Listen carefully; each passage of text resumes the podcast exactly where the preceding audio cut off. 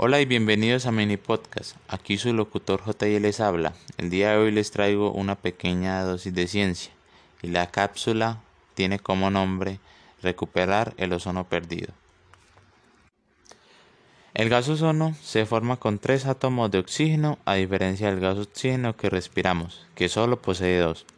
En la estratosfera, localizada a 30 kilómetros de altura, la luz ultravioleta convierte constantemente el oxígeno en ozono y luego de nueva cuenta en oxígeno.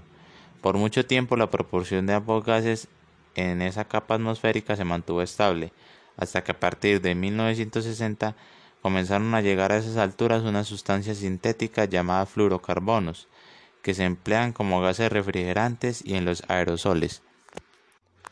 Al llegar a la estratosfera, tales compuestos desequilibraron la reacción reversible entre el oxígeno y el ozono, al punto de que éste disminuyó poco a poco en ella y ha desaparecido sobre la región del Polo Sur.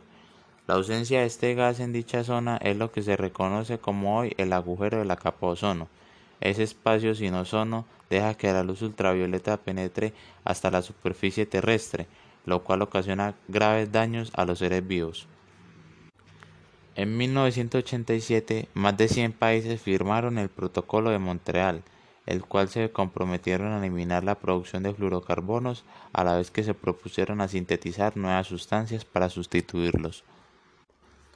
En 2006, la Administración Nacional Oceánica y Atmosférica de los Estados Unidos, después de realizar una vigilancia exhaustiva de los gases presentes en la atmósfera, publicó resultados alentadores.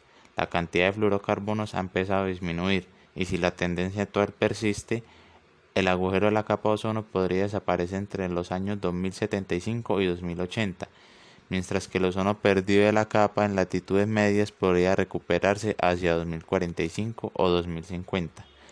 Esto demuestra que la mente, la voluntad y la cooperación humanas pueden ser capaces de solucionar los graves problemas que aquejan al planeta. Así es todo, me despido aquí su locutor JE deseándoles un maravilloso día.